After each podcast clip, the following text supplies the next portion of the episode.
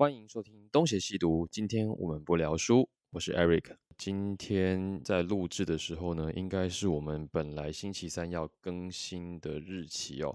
那今天有一点延误的原因，是因为我现在人在越南的河内附近哦。今天应该是东邪西毒第一次只有我自己来录制。原因也很简单嘛，因为我就在越南，那其他两个 Jeremy 跟小太阳都不在，所以只能由我自己来担任录制的工作。今天要讲的呢，跟书比较没有关系哦，我要讲的是关于我在这里的生活。为什么我会来这里呢？就让我们先听下去吧。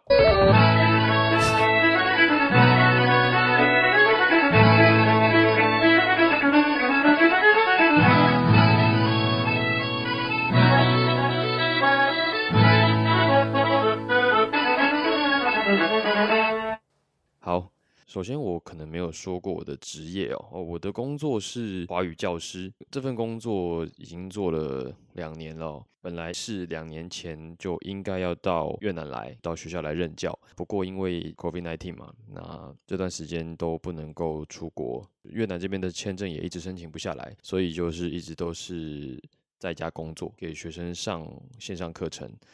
本来以为。教一个月、两个月的线上课程也就可以了，然后没想到呢，就半年、一年、一年半、两年这样子，呃，时间就慢慢的就就这样过了。那我本来都觉得，直到我的任期结束之前都不能够来哦，我没想到就在大概一个月前吧，学校突然说：“哎，你可以来喽。”我想说：“哎，其实课程也差不多都要到尾声了，现在去到底要干嘛呢？”但种种原因的考量下，决定哦，就是虽然只剩下最后两个月，但还是来这边走一走，看一看学校啊，然后看一看还留在学校的学生这样。那我先讲一下为什么我呃会来这里哦，就是教育部其实每一年都会委托很多的学校，像是淡江啊、民传、呃文藻。这些学校代办去各个地方的大学任教的专案，像越南是一个嘛，那印尼或者是日本、那俄罗斯、美国、德国其实也都有类似的专案。那我大概很早之前我就有关注过这些消息哦，一直都没有机会去。那直到前两年才终于有一个时间可以做这个事情。出国前的两周吧，其实非常的忙碌哦。因为要做很多事，第一件事情是要先确认学校发的签证到底有没有问题。因为现在学校跟越南的政府要的是落地签证，那落地签证不会给我们拿到正式的签证嘛，所以他只会给我们一张通知，那我们要自己拿着通知到海关去办正式签证。那这个时候其实学校呃虽然一直跟我们说没有问题，你就来吧，可是呢。台湾这边当然还是有很多的不放心啦，因为国情不同嘛。那包括驻台的越南办事处，或者是驻越南的台湾办事处，都对这件事情比较敏感。他们觉得我最好还是拿到正式的签证再出发。那我一开始当然也是尊重他们的建议，可是我后来一想，我就剩两个月了，如果我再等下去，那么是不是等到这我的任期结束，我都不一定能等到那张正式的签证？那如此心一横，我就干脆直接出发，因为反正如果那个签证无效，我最多就是被遣返嘛。原机遣返这件事情对我来讲，就最大的损失也就是如此了。所以想说啊，算了，就这样吧。那到了河内的内排机场之后呢，我就发现其实蛮多人都是拿那一份落地签证入境的。那那个手续说实在的也不难办，你就只要。附上照片，然后填表格，再来就给钱嘛。有钱就好办事。那我记得，因为我是三个月的多次签证哦，所以付了五十块美金。然后因为我没有带照片，他们也没有叫我带，所以他们就用那个数码相机帮我拍了一张照，就收了我五块的美金。好，这样我就进来了。那到学校其实不远，因为我这个学校在河内的北边一点点。大概三十公里的地方，然后离机场反而是近的，就我们从学校到机场开车大概是二十分钟哦，所以很快就到学校了。那我这个学校叫做第二师范大学，全名是河内第二师范大学。它在一个小乡村吗？这个地方叫做春和坊。那方是方式制度的方哦，所以听起来是非常的有古意的一个地名。它的环境就很淳朴啦，就是乡下地方，很像是嗯，很像是比如说彰化的乡镇啊，又或者是如果有去过中国的朋友，那就是广西。的一些二二三线城市的样子，那白天当然就是蛮热的，越南就是比较热嘛。一开始就是国际处的两位老师就把我带到一个餐馆去吃饭，算是洗尘接风。那吃的，嗯，他们应该算是蛮好的料理了，就是虽然看起来还是有点土土的，不过应该是整个镇上。非常高级的餐厅了哦。那吃完之后呢，就带我到教师的宿舍。那这个宿舍，诶，就是可能两年没有没有人住了，就是刚进来的时候一股霉味非常的重，就也花了一点时间打扫。那顺带一提哦，这个房间两年前是由另外一位台湾老师住的。那他那个时候因为遇到疫情，所以他匆匆的返台。那他当时也没有想过就。不回来了，所以他还留了一些东西在这里，我就就是理所当然的接收了他的一些物资。东西整理完之后，就是呃，当然就是先休息嘛。那其实这边的教师宿舍给的还算不错啦，算空旷，是一个长方形的房间。房间风格，据我的几个学长说，就是非常的殖民风哦。我其实不太懂殖民风是什么意思啦，但它的窗帘啊，或者是它的床都。可能都是蛮有特色的。至于是什么特色呢？我不太会说诶，但没关系啊，就是反正他们说有殖民风，那就殖民风吧。我印象深刻的反而是它的厨房跟浴室，因为它的厨房跟浴室是一起的，很像那种日本的小套房的感觉。概念是一样的，因为日本的小套房，它的厨房跟浴室通常都是紧挨着的嘛。好，概念虽然一样，可是。那个精致程度差的非常多，就是，诶，基本上很恐怖啊，不太好用，所以我也不打算在这边煮饭，就是只使用浴室的功能。而且这个浴室，啊，它的瓷砖还膨胀爆炸了，就是现在有很多那种小碎屑哦，啊，就没办法嘛，就是人在外地忍耐一下。还好他们的网络条件还可以哦，我说要 WiFi，他们就马上帮我把数据机给。搬到房间里面来，虽然这个有时候讯号会突然断掉，但啊就堪用，还能用，我觉得已经要感恩了。呃，各位不知道有没有听到，就是我在录的同时呢，有一些唱歌的声音哦。这个就是我第一天来的时候接受到的最震撼的教育。哎，大概下午吧，下午五点左右哦，因为那时候很累，我刚好在午休。然后我就听到外面突然动次动次的声音就大作，然后我就想说奇怪怎么会这样？这刚刚才不是还挺宁静的，外面也都没有什么人，怎么突然就放起这么吵的音乐来了？然后后来我才知道，就是学校在一条大街上，那这个街平常白天的时候呢，就是小吃摊嘛，就是非常的宁静祥和。可是，一到了晚上，他们就会变成有点像是露天的。KTV，就他们这边有一个特色，就是每一家店都会准备一台移动式的音箱，然后再配一支麦克风。那来消费的客人，他们可能就是点饮料，坐在那里，那他们就可以自由的使用那台音箱。他们的手机只要播音乐，麦克风一打开就是卡拉 OK 了，而且每一摊都有，所以你就可以听到好几个声音，有好几个包厢的声音在那边互相竞争，看谁更大声这样，然后。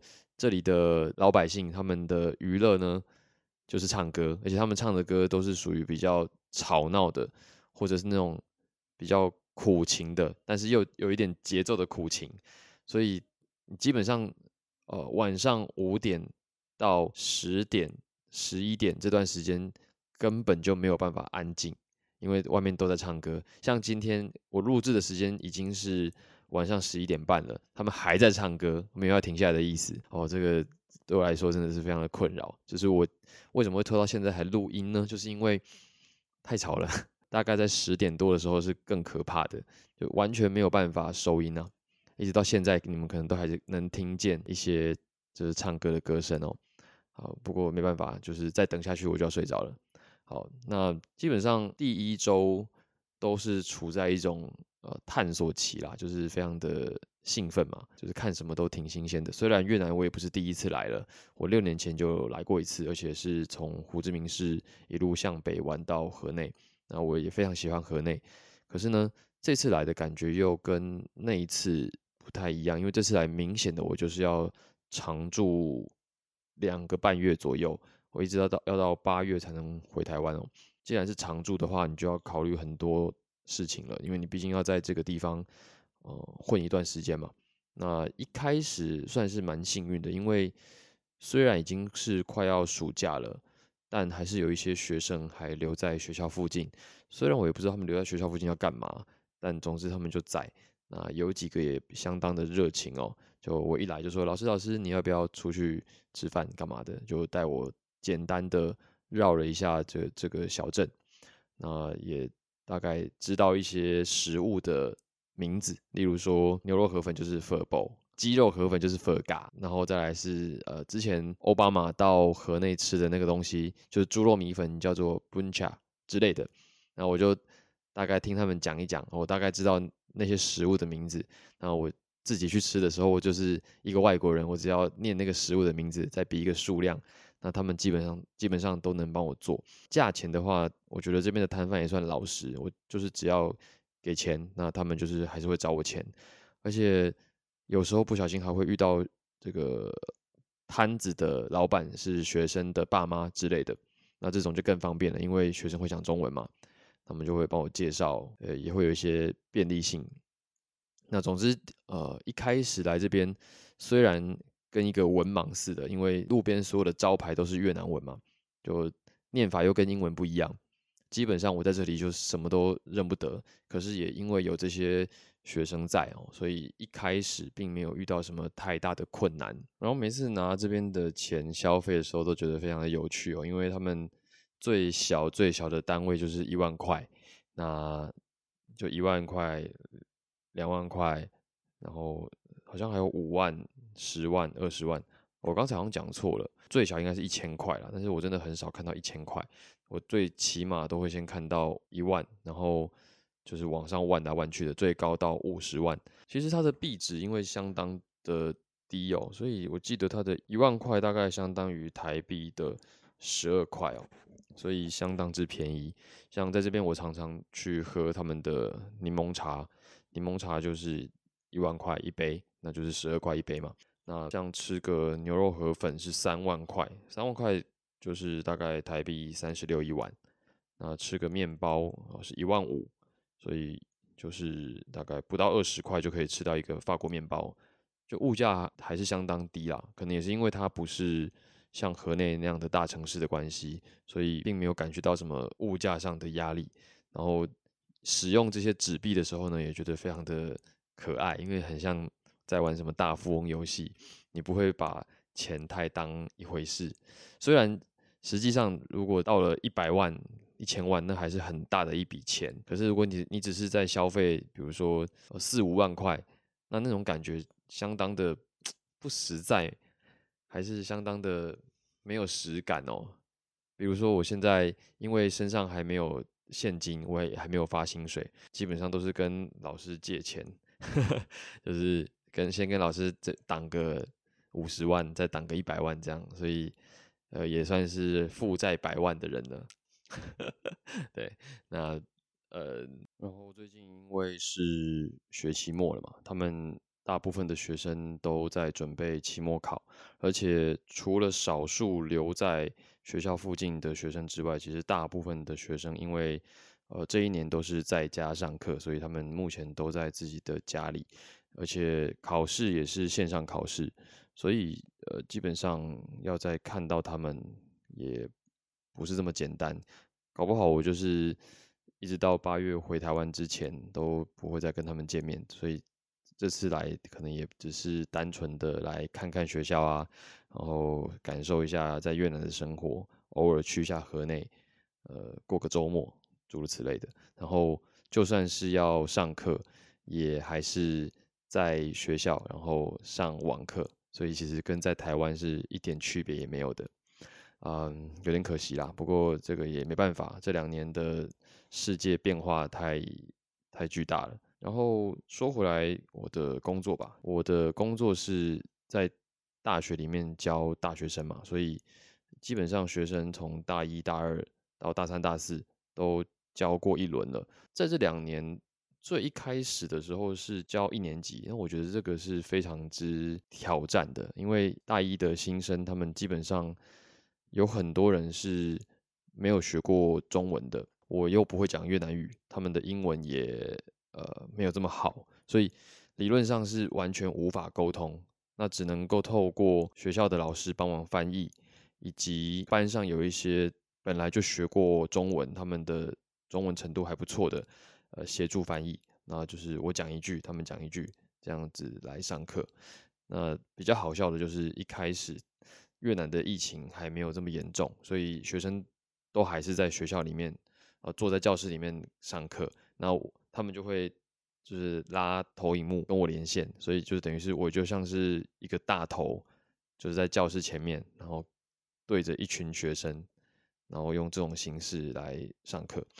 一开始我真的觉得我是非常的多余啊，因为大一新生通通都听不懂我说什么嘛，所以每次都是我说一句，然后越南老师就翻译一句，然后这样子。慢慢上课，那我就想，那这样子上课，那还不如越南老师自己来讲就好了，何必我在那边多此一举呢？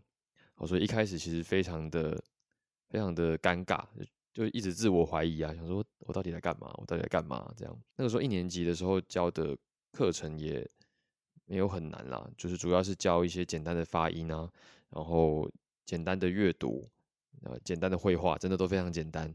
然后后来等到下学期，就是第一年的下学期，就换到有一些二年级的课了。那其实可以发现，二年级的学生真的在程度上有明显的飞跃，我真的有点吓一跳。我想说，哇，一年级跟二年级怎么程度可以落差的这么大？那可能也是因为他们的课程内容就是真的有一个蛮大的跨越吧。也因此哦。你可以发现有一些学生变得比较厉害，可以跟你沟通，但是没有跨过去的同学就还是蛮蛮差的，就是他还是听不懂你说什么。所以在在二年级可以感受的比较深刻一点。那后来还有教过三年级的跟四年级，那三年级还还有教过他们写作，除了口语跟阅读之外，还要教写作。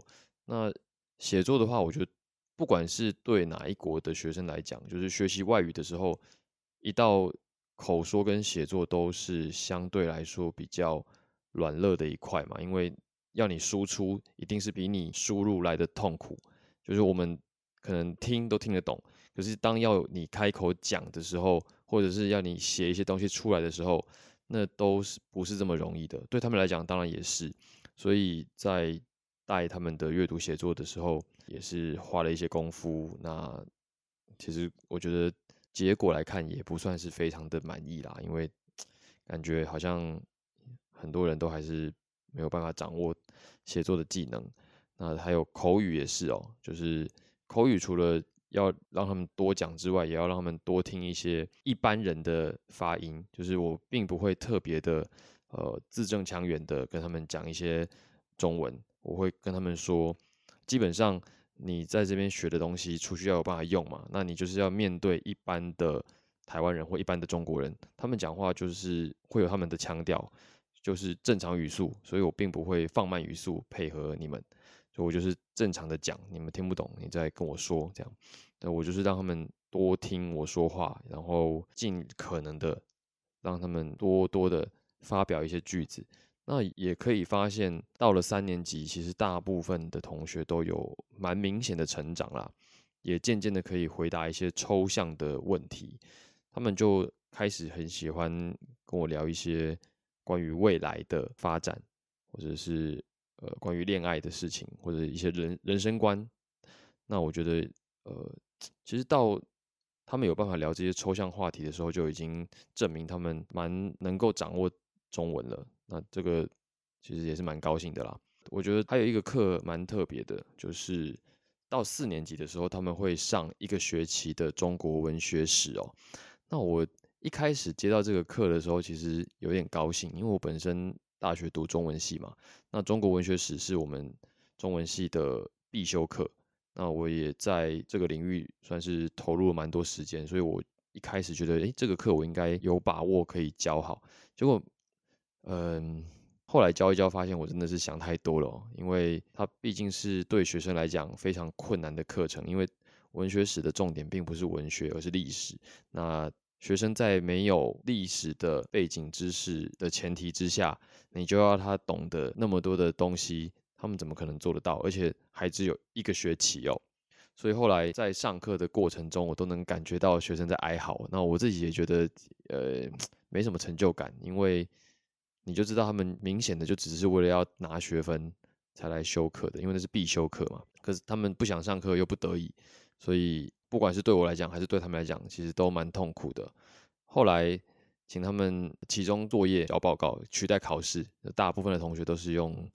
呃，抄袭的去网络上抓资料，那也是闹了一点风波。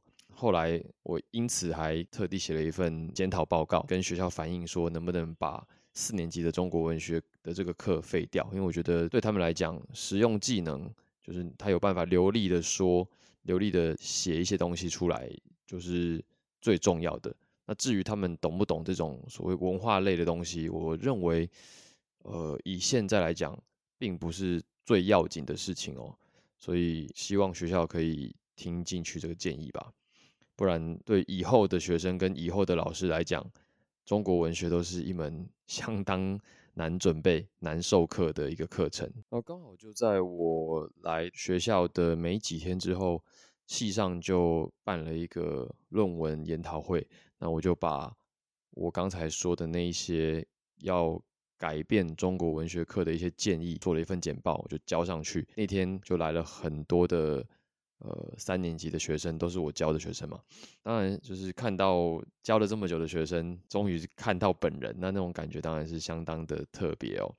就觉得哎，总算看到人了，不会像是以前就是只是在对着荧幕讲话。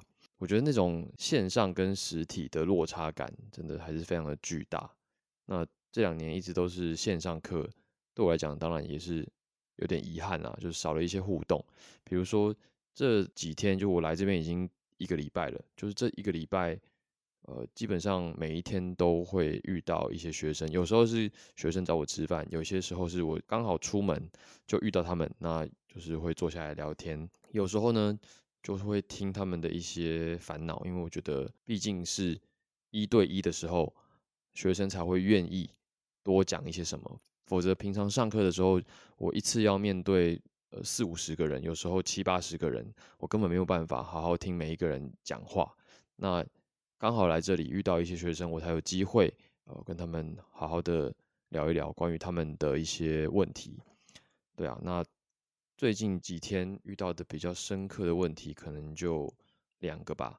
那第一个是关于呃恋爱的，就是我在这个学期的最后一节课的时候，给了给了他们一些忠告哦，就是因为我觉得我可能不会再跟他们见面了嘛，我就给他们一些过来人的建议。那首先的第一点就是不要太早结婚哦，因为我觉得他们毕竟是受过高等教育的学生，那一般来说越南的女生结婚都是结得很早，那相对来说自己的。时间就会变得很少嘛，所以对他们来讲，结婚并不是最好的选择。所以我说他们应该晚一点结婚，而且要慎选对象。那刚好就有一个学生，他是跟当地的一个呃，算是一个游手好闲的小男生交往，然后他自己也知道跟这个男生没有什么未来可言，应该要分手，但是。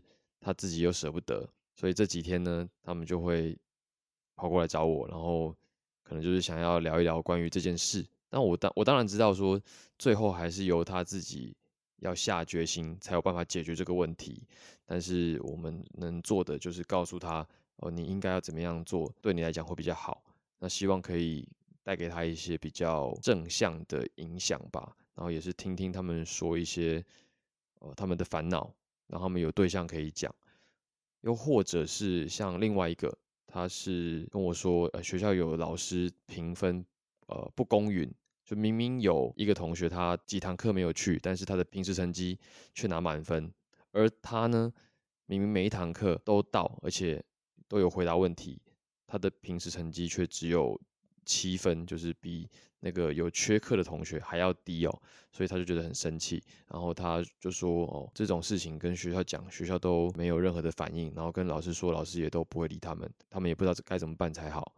那我也只能跟他们说，这种时候你就只能一直尝试，就是试到他们愿意重视这个问题为止。对，那这个也是另外一个让我觉得，如果我今天没有出现在学校的话，那么或许。这些问题他们都不会告诉我，那我也当然就没有机会知道这些事嘛。这个是我觉得在两年的教学生涯中错过的一些体验，我个人觉得非常可惜啦。就我希望自己不是只当一个教知识的人，而是可以传递一些过去自己的人生经验，可以让他们少走一些弯路。我当然也希望自己是。这样的一个角色嘛，那此外就是还有一个同学是，他是一个男生，然后他华语啊不是华语，就是中文说的非常烂，基本上是不会说的。我到课程的后半部分，我都很少点他回答问题，因为我都知道他的答案一定是老师我不知道，他只知道说老师我不知道。我知道他大概也对我有一些距离感，因为就是很多学生其实都会主动来加我的脸书。但他就没有嘛？他会遇到我是因为他的好朋友刚好过生日，他必须出现。然后那他那个朋友也是我的学生，他有邀请我出席，所以我们就遇到了。当然那个场合还是要聊天，那就有一点尴尬嘛，因为他完全不会讲中文。后来就是透过英文勉强能够沟通，因为他的英文是比其他的同学来的好的，是可以讲的。那我就。简单问他，我说你为什么不愿意学？因为你毕竟能够考上师范大学，你不是一个糟糕的学生，你应该是有一些程度的，就是你要不要做的问题而已。那么你为什么不想做呢？他就跟我说，他真正想要学的是日文，他想要他想要去日文系，然后他想要去的学校在南边的胡志明市。可是呢，他的爸妈好像反对他离开这个地方，就离开这个城市。那他就是希望他。读第二师范，而且就是要读中文，所以呃，他就决定就是配合爸妈，但是只有配合一半，就是他并不想要学中文，所以他基本上大学的时间都拿去打工了。他说他白天呃会跑去照顾小孩子，可能就当保姆吧，然后晚上他跑去当 bartender，所以他说他有一段时间一天只有睡两三个小时，他也不是缺钱，他就是想要让自己变得很忙。然后用来减缓他的抑郁或者焦虑。他说他有一些心理的疾病，就是像忧郁症或者躁郁症之类的，所以他平常看起来也是有一点郁郁寡欢的。那对我来说，平常在荧幕前面，就是我还在台湾的时候，看到他就是他看起来就是没有什么表情，然后他也不太想互动。那我也有时候也知道他的状况，我也不想点他，呃，不想要为难他嘛。那也只有在见面的时候，我才有办法，呃，好好的问他，那你到底是怎么回事？你为什么不想学？那他才跟我说，他志不在此，那他又不得不配合爸妈的意愿，所以就是做一半。我觉得他还是有自己的规划，例如说，他参加了非常多的社团，他在学校是主持人，就是学校大活动的司仪都是他来担任的，而且他也会制作校内的广播。这好像是我们以前大传系的工作嘛，就是向学校介绍一些学校的新闻，或者是呃越南的新闻之类的。然后他也参加了一些呃其他的交易性社团，所以我觉得他有蛮多的发展都是经过思考的。他只是不喜欢他所在的中文系而已。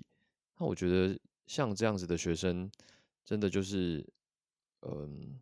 有点可惜啦，遇到他的那样子的父母，因为听他的爸爸好像是工程师，然后妈妈是呃好像是学校里面的越南文学老师，所以也算是精英家庭。精英家庭真的有好有坏，就是好是好在可能从小就有一定程度的教育的自觉，那启发的也会比较早。那坏就坏在如果父母的干涉性太强哦，就会像他那样子，就没有办法真的选择自己想要的兴趣去发展，那最后就会有一些不好的后果。这些事情对我来讲，我当然都是站在一个过来人的立场，就跟他说你应该怎么做，或者是就。只是听他怎么说也好，就让他知道说学校老师不是只有逼迫你而已。就是我后来听学校其他老师说，其实刚才那个学生他并没有把他的状况告诉学校里的其他老师，那我就知道他也是挑人讲的。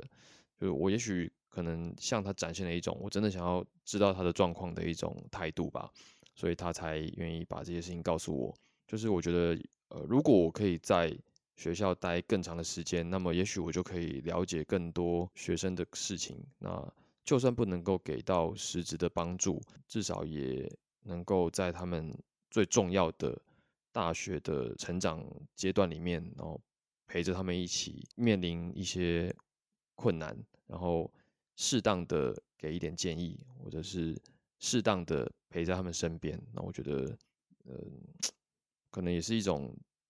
自我的实现哦，因为以前或许有遇到这样的老师，但是或许没有，我也我也忘记了，我也忘有点忘记自己是怎么样一路的呃摸爬滚打到现在，也不能算成功，可是也是有一些心得啦。但就是很可惜，并没有在这两年的教学生涯中真正的落实，对啊。那这次来有机会遇到几个学生，然后有机会听他们的。故事，我觉得还是相当的高兴。呃，基本上，大是大概这一个星期就是这样了。其实会讲这些，本来是想要带到我接下来要读的一本书，是关于越南史的。啊，那本书叫做《世界史的失语者》。那呃，不过因为那本书有点厚啊，然后最近这一个礼拜有有大大小小的社交场，不管是跟学生吃饭，还是跟老师们吃饭。那都花了不少时间，所以还没有读完。那可能呃接下来会多花一点时间在读书上。那希望可以把那本书跟大家分享。那今天的节目就先到这里，我是 Eric。